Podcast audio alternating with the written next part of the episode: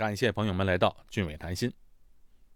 做了这么多期的节目，真的是要感谢众多听友们的捧场，特别是一些朋友们在评论中给我留下了许多称赞，真的是不敢当。还有些朋友留下了一些宝贵的意见，使我能够不断的修正改良节目，在此我特别表示感谢。有一个朋友曾经评论说：“你的节目啊，非常的接地气。”哎，我觉得形容的非常恰当，接地气就是这档节目目前的最高标准。今天啊，我就做一期更加接地气的节目，我请来了我的好朋友帮忙。我这位好朋友名叫黄小阳，他可了不得，是国内一流大学的硕士毕业生，来到新加坡已经有十多年了，一直从事 IT 相关的工作。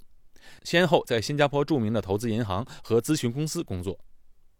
我前几期的节目曾经就提到过，新加坡目前非常需要 IT 方面的人才，但我毕竟不是行业内的人，IT 行业的具体工作对我来说简直是天方夜谭，所以我讲的东西自然是隔靴搔痒，不过瘾呐。今天机会来了，我把小杨请到了我家，就在我家的客厅录音。我们两个啊，与其是做节目，不如说是在聊天小杨不仅在工作上非常认真，也很会生活。工作上是好手，下班后就变了宅男，是个好老公、好爸爸，而且他还是一名运动健将。好，开场白就不啰嗦了，接下来我就要和黄小阳先生谈谈工作，聊聊生活。新加坡，一个地图上毫不起眼的小红点，承载了无数华人。不平凡的故事，俊伟谈心，为您谈古论今。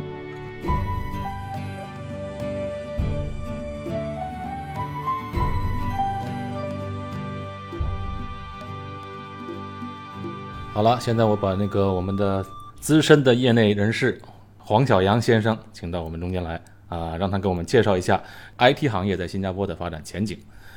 呃，小杨呢，不仅是我好朋友，而且他是我在教会的教友，也是我们一个教会的同在一起侍奉的人，所以说我们平时的关系很密切，我们也是一个小组的人。好了，小杨自己介绍一下自己。好的，谢谢俊伟。呃，各位听众朋友，你们好。呃，我先介绍一下我自己，我是二零零四年呃全家移民到新加坡，其实全家是当时是跟我太太一起从上海移民到新加坡。后来在新加坡的时候，我两个女儿也在新加坡出生，嗯，到如今已经是十十三年了，到新加坡，啊，生活状况吧，我跟以前的工作都差不多，因为以前也是在上海做 IT，在新加坡做 IT，工作方面的话呢，啊，大同小异吧，但是细节方面啊，总归是多少或多或少会有一些不同吧。哎，你当时移民的时候是和别人不一样哈。我们那时候来的时候，来这边先工作，再申请绿卡。你当时是直接在上海申请的绿卡，是不是？哦，对，当时真的机会也是不错，因为当时我太太好像是一直在找那种移民的。我当时觉得在上海已经基本上是定居下来了，因为我们也是从外地到上海读书，然后我跟太太在上海认识。觉得开始买房子的时候，也差不多要定居下来。后来一个偶然的机会，说新加坡会有移民，但是我们也没怎么去了解。后来我太太一直在搜索这方面的资料，找到了一家就是移民的机构吧，就是新加坡政府授权的，是在香港的。后来我们就自己办申请，通过这个就是一个中介了。现在它存不存在我都不知道了。你说这个条例存不存在？不知道。呃，就说这个 agency 是不是继续存在，我都不知道，因为情况，移民的相关的政策改变了太实在太多了。因为国家小吧，它的政策一方面它调整也是非常的频繁的。那你当时移民花了多长时间？整个过程？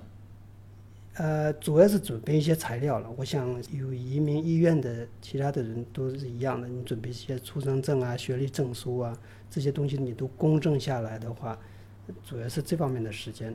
在审批的过程当中，大概是就好像几个月吧。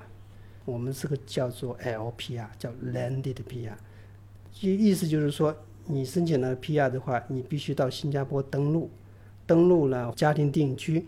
或者是你自己来过来找工作。它是一个两年期的，一张证书一样的嘛。当时快到期了，我才 决定过来。啊，快到期了，实在是。对对对。呃，那个时候的那个期限多长时间给你？给我两年的时间。我二零零二年批准了，批准了之后，因为我一也一直在犹豫嘛，哈，是不是要过来？后来觉得，呃，还是过来尝试一下吧，最少拿一个五年期的 PR。然后再回去找工作也可以，那个时候找工作也不是特别困难。但是如果这次机会呃错过的话，觉得比较可惜，就抱着这样的态度，我们就来。那首先你的自身的条件要好啊，给大家介绍一下，小杨他是呃上海交通大学毕业的高材生。呃，谈不上高材生，只是说呃有幸到呃我们的学校去读研究生，之后申请新加坡可能会。些有一些这样的影响吧，很大的影响，很大的帮助啊，对对，呃，有很大的帮助吧。到这边工作的话，相当于一个全新的生活的一个不同的体验。其实有时候我很羡慕你们啊，你看我刚毕业之后就来到新加坡了，后又又去美国，然后又回到新加坡，就是我一点儿国内的工作经验没有。好像你是在国内，呃，一开始在哪一个单位？是国企呢，还是什么样的单位工作呢？哦，我国企，呃。在读研究生之前，我是在一家大型的国有企业工作，工作了三年之后，我再去读研究生。然后研究生了之后呢，在一家中日合资的企业，就是一个其实是一个校办企业，在附属于上海交大的。然后我再在一家咨询公司，也是外企吗？还是国企？啊，相当于后面的那家是纯纯外企了，一家。欧洲的公司，德国的公司。所以在那个外企，你是做什么工作呢？呃，做我是做的是就是 I D 咨询业。，I D 咨询业具体的说的话，我就是做那些呃，比如说帮助企业实施那种 SAP 的软件呢。昨天跟你聊天，你还跟我说的 ICP，我之前的做个节目啊，还曾经说过这个 IT 行业啊有点不行了。其实这个 IT 行业是很大的一块，当初我说那个 IT 行业不行，其实是在其中一个很小的一个部分。昨天经过跟小杨聊天才知道，这 IT 这个包含的领域是太大了。而且前几期的节目我介绍的新加坡最缺乏的工作的，其中就是说谈到了新加坡在要建立一个智慧国嘛。智慧国呢，就是报纸上啊，还有新闻里总是在提到，就是说现在目前新加坡的人才不够。你觉得这个人才不够是哪方面的人才不够？呃，因为现在比如说人手不够的话，他要考虑各种的各样的成本，因为新加坡的人力成本是非常贵的。我打个比方说，呃，我是一家卖鸡饭的小摊小摊位，对不对？打比方。对，打个比方，呃，然后我要去雇佣人的话。我本来我是属于小本经营，对不对？我要去呃把一些东西材料，除了材料的钱，我要去招那些员工的话，我的压力就会比较大一些。现在他会会是什么手段来解决这样的问题呢？比如说你去付钱的时候，你自己通过刷卡就好了，就不用一个专业的收银员啊站在那里面去去跟你进行这样收钱，对不对？那个机器收的又快又准，他也不会算错来。对对对，我现在看到就是有很多那个时隔嘛，你刷卡也可以，呃，用那个叫什么卡？那叫呃充值卡吧。充值卡，充充值卡，充值卡滴一下就把那个钱付了，就好像国内的支付宝这样一样的方便。对对对。还有一种就是可以投，你好像口袋里有一大把零钱，就是扔到那个箱子里，它自动给你算出来。对对对，这些东西是我们要人需要去做的东西，可以用一些。自动的装置啊，或者是设备啊来代替，这样人我们就可以去做一些更重要的事情。比如说，我就怎么去规划我的行业的前景啊，我的计划呢，我要去从哪里去开，我这些战略性的一些东西，我就可以去做，而不是被这些每天的这样的细节的这样的工作所缠绕啊。是，尤其在这个新加坡这个地方，人又少，也慢慢趋向老龄化。然后呢，人工成本又贵，所以这个东西一定要是通过这种智慧国的理念，就是说通过让人们工作方面更方便、更有效率，然后生活方面呢也得到益处，品质更越来越好。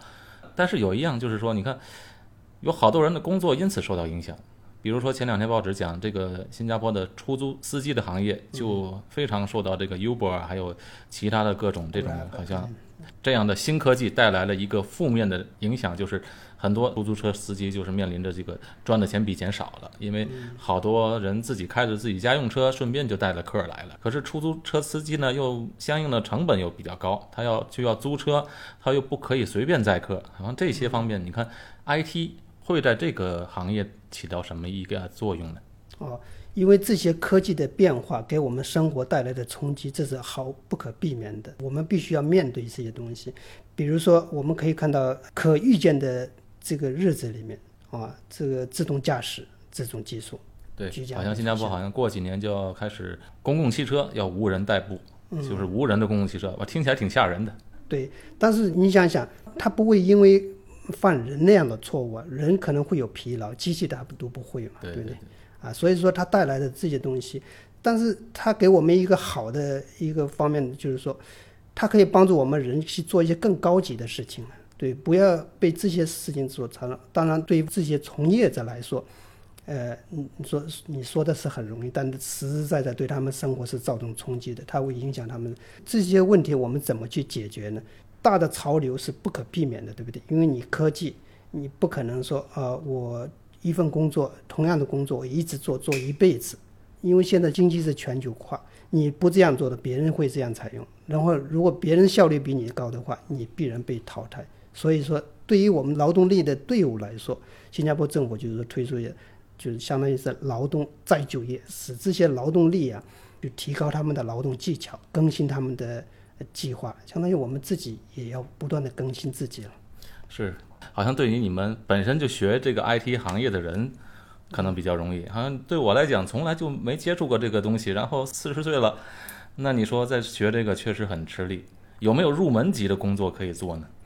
其实有一个好的地方来说，你像比如说 IT，我们以前说从事电脑的就是做 IT，对，必须要写什么 C 语言啊、C 加加呀什么。对对对，而且以前的那种呃，我们叫做呃 user interface 啊，也比较就是用用户界面是吗？对用户界面可能都比较难，然后你都必须要有很强的专业知识才能去从事这样的行业。现在不一样，它现在是 ID 和你的 business 和你的业务啊是相辅相成的啊，互相促进。IT 怎么去强化你的 business，你的 business 反而过来需要什么样的 IT 去来服务你这样的 business。比如说你在一个行业，在这个行业待了很长的时间，你这行业的这样的基础、这样的知识、这样的呃背景是非常非常有帮助的。因为现在 IT 变得越来越容易，对不对？不像以前你需要很强的知识，需要 C 语言，需要编程去做这，现在不用了，设计的越来越对你们方便。所以说，你们只要有业务能力，这些 IT 只能会给你带来更多的帮助。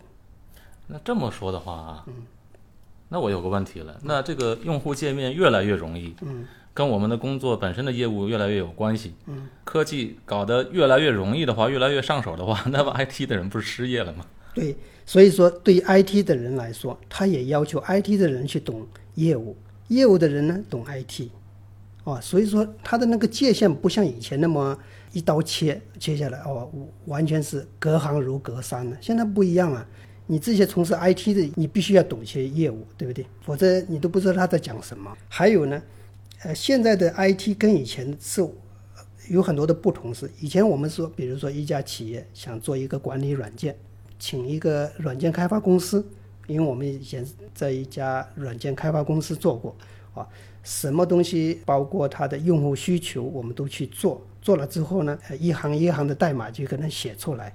现在当然也有这样的呃做产品的，自己做产品的，比如说我自己做了一个产品，呃，希望这个产品不是用给你一家，我可以卖多家的话，我的成本就会降下来。就好像你生产一个零件，你可以卖卖个五家的话，和卖给一家那个成本完全不一样的。嗯，是。那你说这个公司专门开发这个办公或者跟业务相关的一些东西，嗯，就是这种程序吧，嗯算是程序是吧？对，以前是一个好像一个国有大型企业，我自己开发一个程序，嗯那么我需要很多的人力物力，对，对吧？去研发它，对研不光是研发，还有维护，还有成本，是不是？对然后还有就是说，你好像这个东西你还要防病毒啊，防外面的侵扰啊，这些东西，整个下来可能这个成本就要很高。啊，对，我昨天跟你聊到你的具体的工作不是说那个叫 SAP 嘛 SAP，嗯，？SAP，呃，就是说这样的就是一个整个的一个呃行业各行各业都可以使用的一个呃办公软体。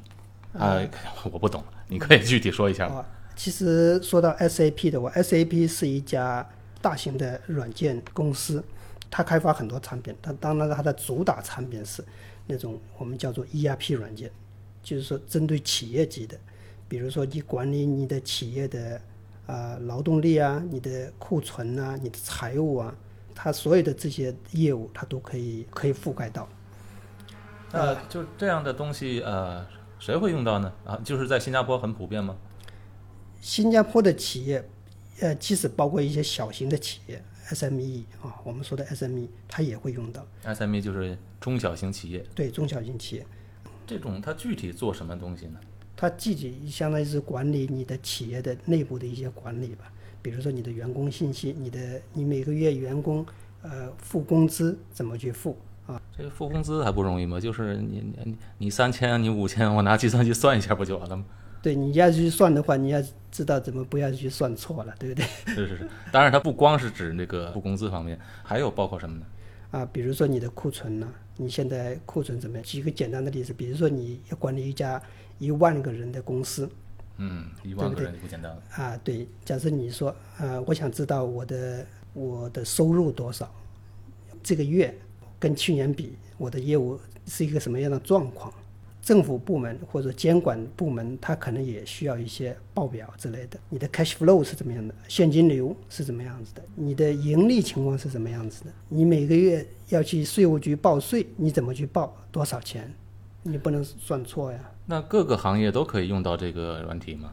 啊，差不多，因为它针对不同的我们叫做 industry 哈、不同的行业，它都会有专门的啊解决的方案。那你你现在目前做的工作就是说，你给这家公司定制这个 SAP，对，差不多，因为因为它每个公司的业务肯定是不一样的，甚至它的组织结构也是不一样的。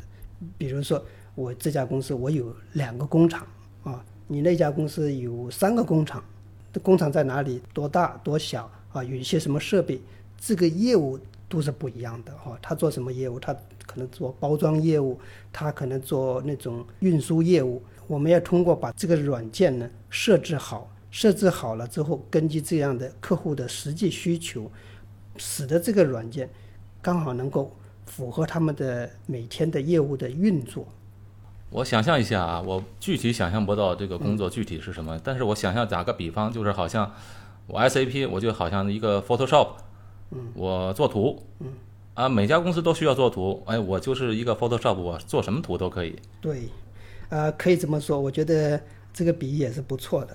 这个就是说，有多少家公司会用到 SAP 呢？呃，据我所知的话，五百强企业，我们就说五百强企业，就是百分之八十五，百强就指着全世界的五百强。对，甚至比如说，呃，Microsoft，它也用 SAP。Microsoft 这么有能力，它的 Excel 不是能力很强了吗？也要用到这种软体啊。对，因为你运作一个企业的话，你不仅仅记录一些东西，对不对？呃，我举个简单的例子，你在 Excel 里面编辑了一个东西，但是谁编辑的，你这些都要有审计的记录。嗯，你在 SAP 里面这些东西都会一个小的功能吧。所以就是像 Microsoft 这种啊，微软这么强的一个公司，开发能力也很强，所以他们直接用这个 ICP，而省了他们自己的研发成本。他们核心业务不在这里，所以他没有必要去做这个事情，是吧？对，差不多，因为相当于是让专业人去做专业事。哎，这句话我听着挺好啊，让专业的人做专业的事。对对对，如果你自己另起炉灶去开发一个的话，你可能首先不一定成功，对不对？再一个是你你可能花的钱更多。所以，如果是说，哎，那你在上海工作过？上海以前，当然这是好多年前了。嗯以前在你在的时候，ICP 在上海那边会很普及吗？那时候应该是处于在一种上升的阶段吧。那个时候也有很多国有企业开始用 SAP，因为他知道它真的功能真的非常的不错。所以它也有中文界面，是不是？对，现在这种国际化或者是本地化语言已经不再成成为一个问题。就跟你的同样一个操作系统，微软的 Windows，你设成中文、设成英文，这都是分分钟的事情。OK，这么说啊，假如说你看啊，我们今天的听众很多是，呃，考虑自己以后的事业规划问题，还有本身可能也有点像我这样不是做这行的，但是哎也有想学习的那种冲动，是不是？好像做 Photoshop，我会绘图了，我那我就是成为一个图片设计师了，我就到哪里都可以工作了。那是不是在 IT 行业，我只要学会了 SAP，我就可以在新加坡或者在任何一个国家轻松的找到一个饭碗呢？呃，因为是个体的差异非常的不同，但是我相信哈，你要从事一个这个行业的话，你当然你要喜欢它，啊，你要知道你在做什么。比如说，呃，你想到 IT 行业里面来，你要先了解一下 IT。现在，比如说我的 IT 里面主要做些什么？刚才我也讲了，第一开始可能会有一些自己开发、自己写 code、自己做 product。哇，这个算了吧，我是做不了了。其实你也不用担心，因为现在的学写程序的话，包括那些工具的话，比以前要来的效率很很高很多。比如说，我们以前要写个程序，要去写很多很多的细节方面，现在的细节都不用了，只要是你把你的 idea 想好了，那些工具软件呢、会帮助你把你的 idea 变成那种 code。所以说，不要觉得这个写 code 的时候就是一个很高深，现在很多的那种工具会帮助你啊写出更好的 code。当然，这个 ICP 的东西，它是只是这个整个 IT 大行业的一个算是沧海一粟吧，就是一个小水滴一样。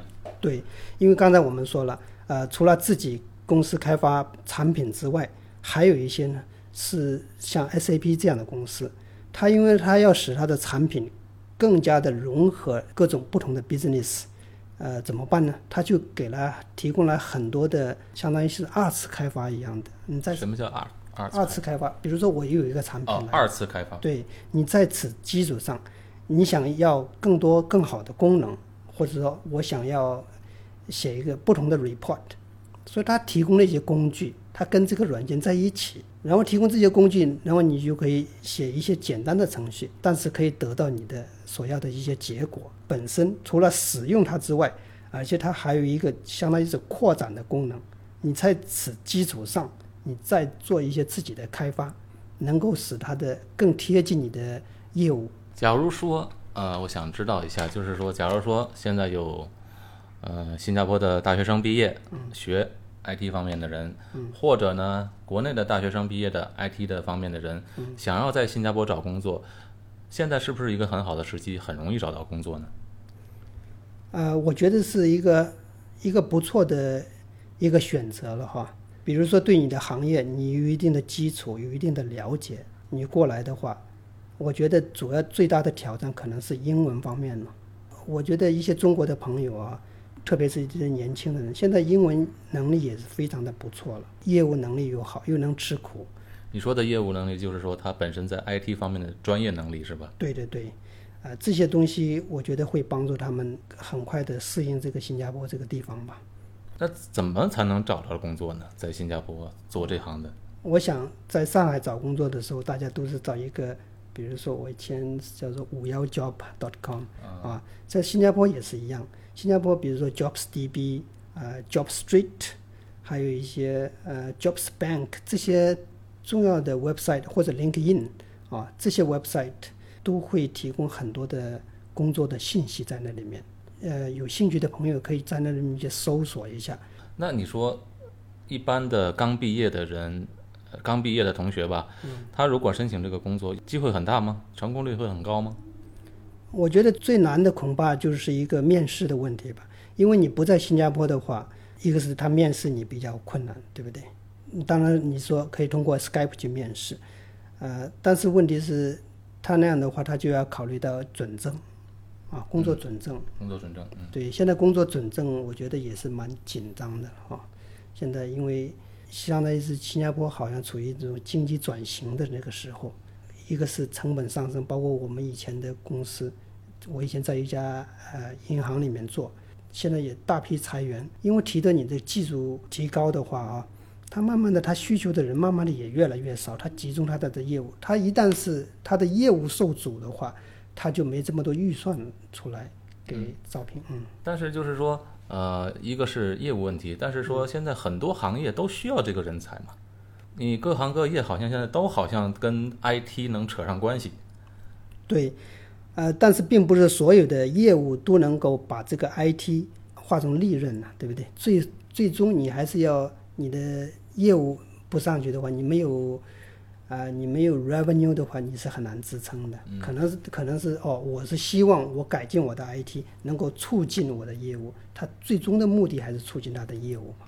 是因为我看前些天的报纸，就是讲，呃，整个的 IT 方面的缺口在每年两万人左右。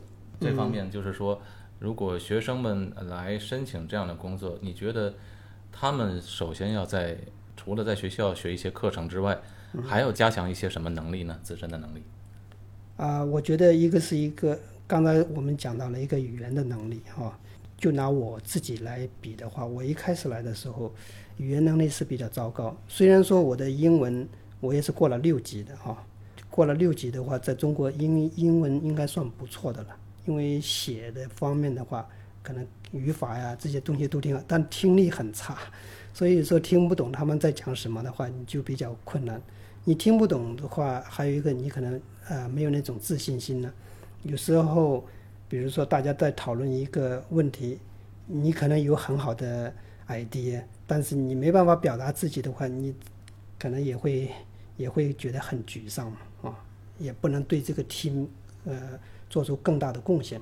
还有一个是团队精神，我非常相信在中国的朋友的话，他们的业务能力都很强的啊。我有时候会担心一点团队精神，比如说对我来说，我一开始面临的挑战，可能你一开始很想表现自己啊，啊，是反而可能会别人会觉得，呃，你太 aggressive，啊、是很难去接受哦，这种问题也是有。对对对，所以说我觉得你真正的一个成熟的一个从业者的话，你在这方你必须要尊重你的同事啊。虽然说他们可能在某些方面，即便是不如你，但是你要抱着一个学习的态度，他们总会有一些很好的地方的啊，值得我们去学习。因为一个互相学习、互相包容，然后去讨论，因为最终使你的使你做出来的东西更好。啊，这个小杨这番话对这个年轻人的帮助是很大的。好像我们这种啊，从年轻过来的人，就是越来越体会到，哎呀，这个世界啊，好像年轻的时候觉得你什么事都能做，对。等越来越大了，你觉得，哎呀，能做一件，能把一件小事儿能做好就不错了。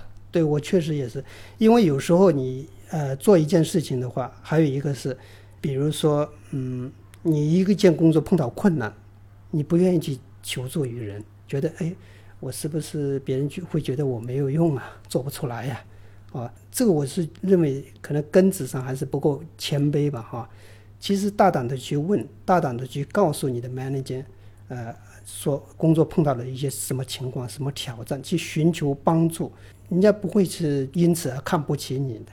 我觉得反而是一种自身成熟的一种标志吧。啊，好了，现在小杨跟我们说了这么多的关于这个 IT 工作的一些具体的情况，还有一些年轻人应该注意什么，还有如何在新加坡找 IT 方面的工作。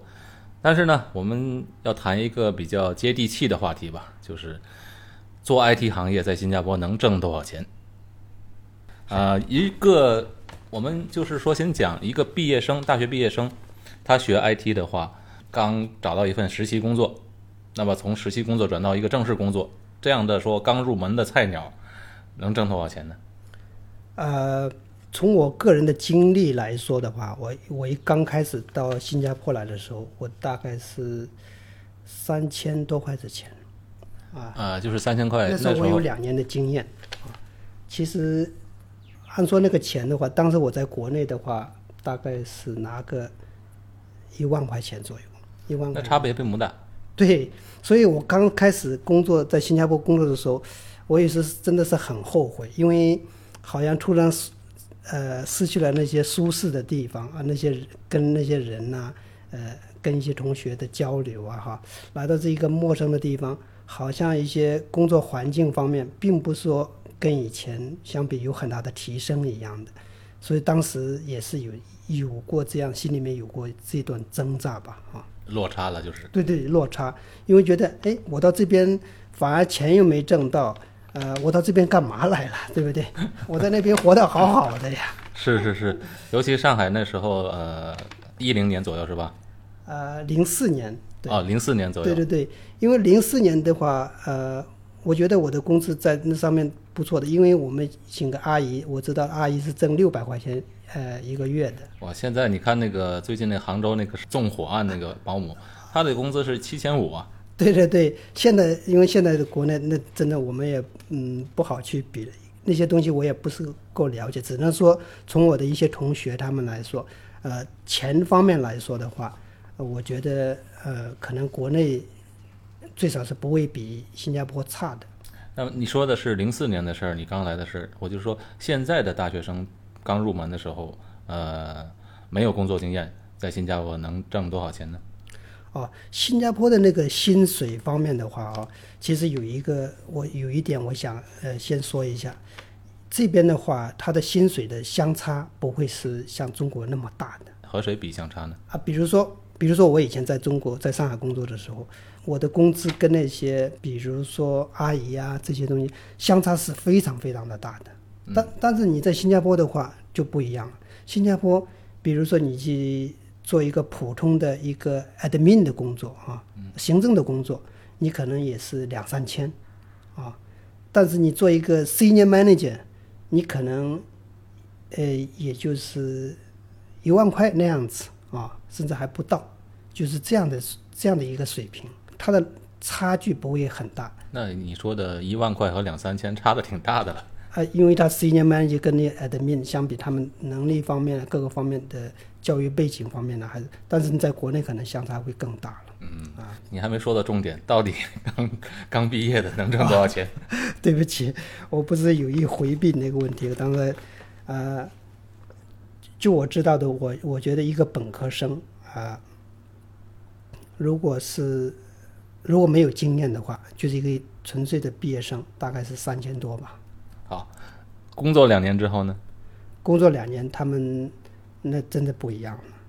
呃，可能有些的话，甚至有些毕业生他一下就到五千，比如像我们以前银行，它是相当于是新加坡毕业生的首选，他们喜欢到银行业，而且有些是做那种投行的啊，投资银行，他们但是他们也是做 IT 方面的，不是做金融方面的哈。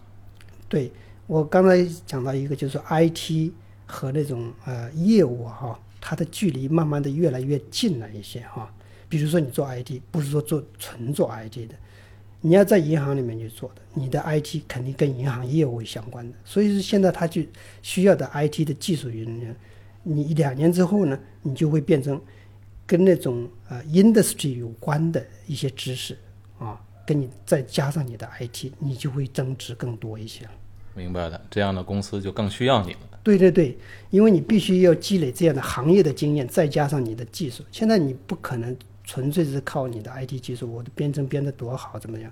你肯定要有相关的，我们叫做 domain knowledge。但是新加坡为什么还是很多呃优秀的人才跑过来呢？我觉得有一些呃有些因素。首先，首先就是说，我知道一点，就是说税少嘛，对它的 income tax 它非常的低，在美国现在都是说十十万美金一年，对这是很普遍的一个薪水的要求。嗯，十万块钱一年的话，其实扣掉税之后，可能剩不了一半儿吧。对这里要特别澄清一下，其实美国的个人所得税的算法很复杂，大概的税率在百分之三十至四十左右。那在欧美所有的国家中，美国的个人所得税应该是最低的。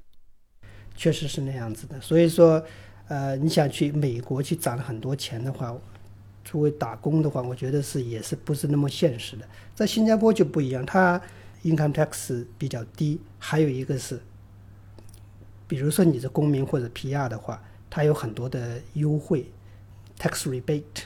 嗯，对，就是扣税，呃，这叫什么？反税啊，什么叫反税？反税，对对对。哦，这些东西还有一个是它相对也比较简单一些。对，这边报税，你知道我以前在美国的时候，你我那时还学生呢，嗯，报税都得通过会计师，那时我记得花了四十美金，啊、要找这会计师帮我报的税，还没挣到钱呢就报税了。哦。这边的话，哦，新加坡我要强调的一点，我非常喜欢的、欣赏的一点，就是说它的政府的高效性。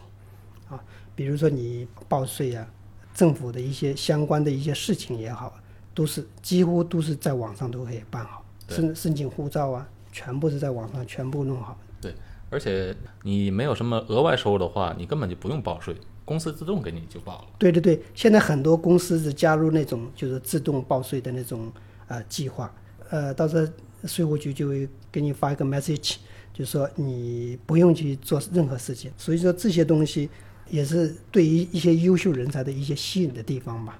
对，还有一点我能想到的就是安全了。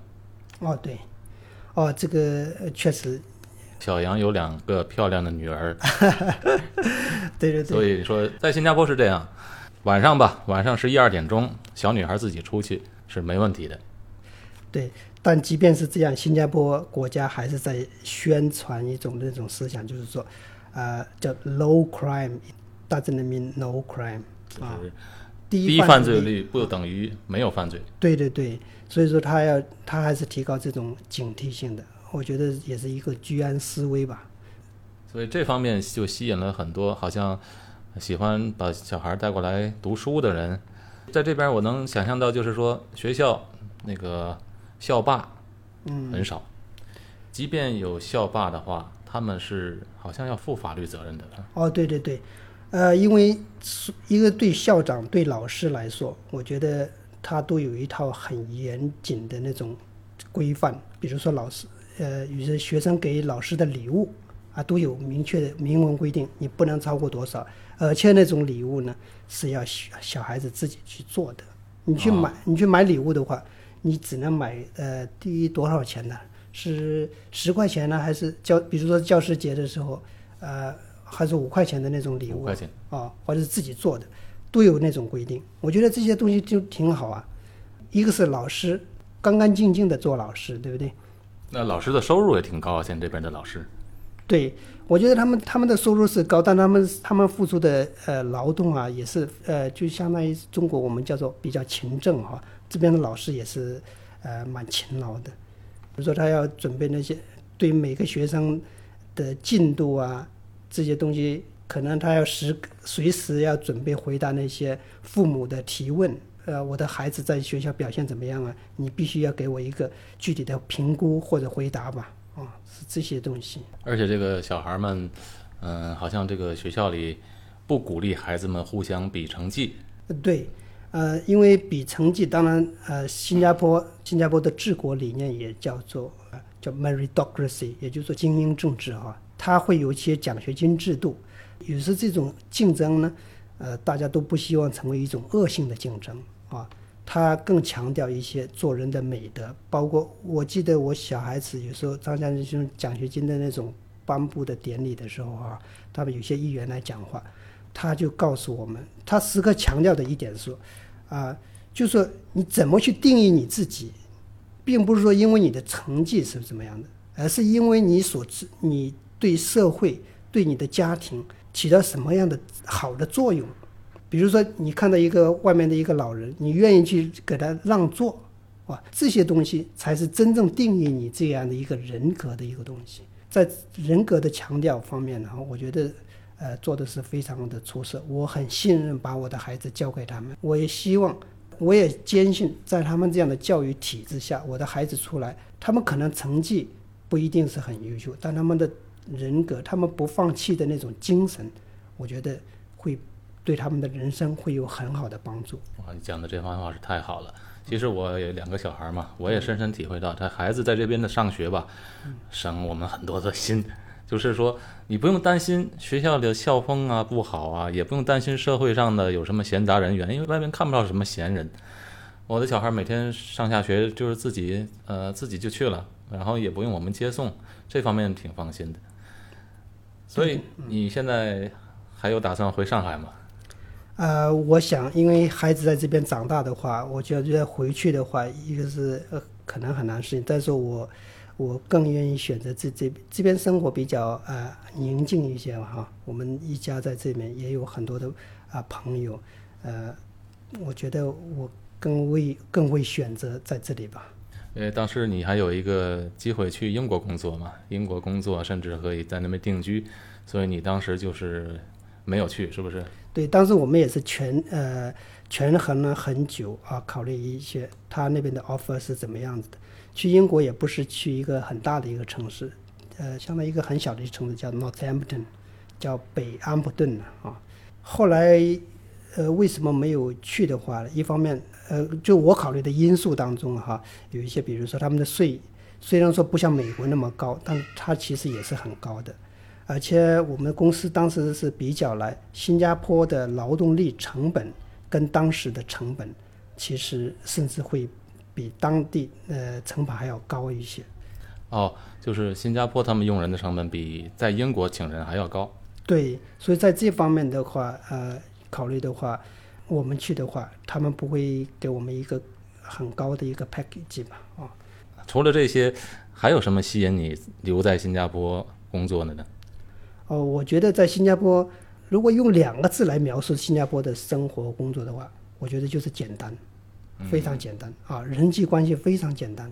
比如说这边过年、过圣诞节送礼物这些东西，我们都非常简单，呃，给小孩子四块钱、两块钱，红包是吧？对对对，红包，我小时候拿的红包都是一百两百的了。对对对，呃，所以说我们呃生活方面不会被这些东西所干扰哈。是，嗯，我们的日常生活也是非常简单。还有一个是新加坡，因为是阳光非常的充足啊，它只有一季，只有一个夏天。只有一个雨季和其实也不算雨季旱季，怎么说呢？就是一个季节就是每天下雨，还有一个季节就是隔两三天下一场雨。我我觉得这个很好，因为它下雨不像有时候不像上海那种梅雨季节，对，看不到太阳。对它一天不停的下，下的你受不了。这边下雨就是下一阵儿，对它一阵它就好了，马上就阳光就出来了。来得快去得也快。对对对，我觉得蛮喜欢。一个是呃做运动比较方便，比如说你出去跑个步啊，啊、像我比较喜欢打乒乓球，说一下，小杨的乒乓球可是代表我们这个区去比赛的。哦，对对对，每年新加坡组织全国呃范围内的各种小区的那种之间的比赛，他们比赛就是说成立一个，比如说你这个小区成立一个队伍，这个队伍他会需要些什么样的人呢？需要年龄结构，需要有比如说呃五十岁以上的多少个人，啊、有小孩子也需要，需要呃住在哪里的，这样的我们都非常的乐意去参参加这些比赛呀、今年我们拿到了那种全国的那种冠军，当然我只是去打酱油。哇，冠军 呐、对对对，啊、两个队之间的比赛需要打五场，三个双打需要六个人，呃，两个单打，所以一共需要这么多人，还有不同的年龄，所以是需要你的，并不是说你一两个人就很厉害就可就好了，需要你的整体都比较平均啊，每个人都互相鼓劲吧，哈，这样你的 team 才能会走得更远。你这么说，你就是等于相当于一个运动员级别的一个选手了。呃，谈不上一个运动员，只是我我们大家都觉得很喜欢了。比如说，最主要是你喜欢嘛。对对对，对很喜欢，你也会找出找到这样同类的这样的人，而且他们真的付出了很多的人组织的人力物力在这上面，因为他觉得，呃，新加坡我使每个人多运动一下的话，我就少去一下医院，对于一个社会的来说，能够使这个社会更健康，也减少成本。大家在一起运动，还增进了友情。对对对，呃，这样的话，每个人互相各种种族之间的了解呀，也是非常不错的呀。呃，我们也有一些印度人喜欢打乒乓球的，而且是打得很好的。是吧？对对对，所以你看，这个在新加坡运动的人特别多，在新加坡就是运动是一个很普遍的事情。对对对，而且他鼓励，比如说新加坡的乒乓球队，呃，像冯天威啊、呃杨子、高宁他们呢，哈，一个重要的比赛啊，邀请他们当那种嘉宾，跟我们陪练陪练呢，哈，交流，他就是让他们接地气吧。就是说，这个运动并不是说纯粹给几个精英去打的啊，跟我们每一个普通的老百姓都很相关的，而且他都会派重要的人去参加。比如说上次有个庆祝新加坡乒协八十周年，他把张志贤就是我们的副总理，副总理也请去，再把他国家队的那些人跟我们一起，有时候去打，有时候去表演，就是这样子的啊。这个挺好。我是没有运动细胞的，平时我也就是在楼下 走两圈而已。对，再说它各个区的话，它设置很多的这样的乒乓球、羽毛球、游泳啊，它就是鼓励你去用。它为了鼓励我们怎么去用的话，你知道那个他们有个叫 Active SG Pro，我知道啊，一人多少钱来着？一人大概是一百块，给你存在那里面啊，我还没用着过呢。啊，这一百块钱，你别看这一百块钱。呃，是少啊，但是你想想，book 一个 table 的话，大概就是三块钱一个小时。对，新加坡运动场所的这些公共设施是特别便宜。订这个乒乓球桌，不是说我们在外边一个普通的桌子，是在室内体育馆的一个专业的球桌，才三块钱。对对对。游泳我知道，游泳去这种呃设施非常好的游泳池，好像是我以前去那边游泳是七毛钱。他就是鼓励我们多花一些时间，叫 family bonding。还有一个是使我们真正的能够更加健康一些吧。好了，今天讲了这么多了，我看时间也差不多了。不过最后我还是想问一个问题，刚才说了，我们最关键的是挣多少钱的问题。哎，刚才小杨讲了，就是说入门级的能挣三千多块钱，呃，当然是三千多块钱是扎扎实实落在手里的，外加这个新加坡的公积金嘛，公积金大概是百分之十六。对他有公积金制度，薪水的百分之十六就是三千多块钱，再加一个百分之十六，这是他实际能拿到的薪水。这个薪水的话，肯定是没有什么税可以交的，基本上不交税。然后呢，就是说，他说两年工作经验之后，差不多就能挣五千多。小杨，你现在工作这么多年了，你要挣多少钱呢？现在？啊，我估计他现在挣一万、两万。小杨是小杨是笑而不答。好。我们的今天节目先到这。好，谢谢。刚才啊和小杨开了个玩笑，其实这样问别人挣多少钱啊是很不礼貌的。好，这期节目特别要感谢黄小杨先生。我是高俊伟，在新加坡，我们下期见。